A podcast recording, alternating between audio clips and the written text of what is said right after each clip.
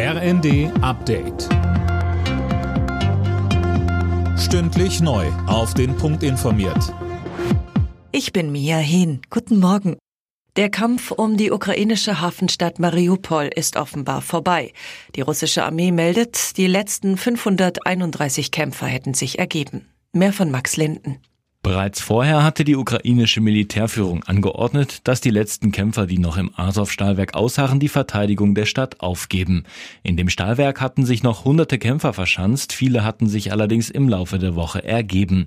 Nun offenbar auch die letzten Verbliebenen meldet die russische Armee und spricht von der vollständigen Befreiung des Azov-Stahlwerks. Finnland bekommt ab sofort keine Gaslieferungen aus Russland mehr.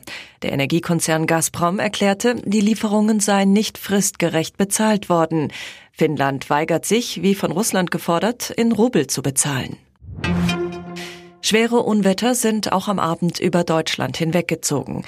In Bayern gab es hunderte Einsätze, Keller liefen voll und Bäume stürzten um. Beim Einsturz einer Holzhütte in Mittelfranken wurden 14 Menschen verletzt. In Witzgart in Rheinland-Pfalz starb ein 38-jähriger Mann nach einem Stromschlag in einem vollgelaufenen Keller. Die Zahl der Verletzten nach dem Tornado in Paderborn wurde inzwischen auf über 50 erhöht. Der Schaden durch den Wirbelsturm in der Stadt geht in die Millionen. Rekordgewinn für eine Tippgemeinschaft aus Nordrhein-Westfalen beim Euro-Jackpot. Insgesamt 110 Millionen Euro gehen an die 15 Lottospieler. Jeder bekommt einen Anteil von 6,9 Millionen Euro. Für den SC Freiburg und RB Leipzig steigt heute das Spiel des Jahres. Beide Teams treffen am Abend im Berliner Olympiastadion im DFB-Pokalfinale aufeinander. Für beide Teams wäre es der erste große Titel. Anstoß ist um 20 Uhr. Alle Nachrichten auf rnd.de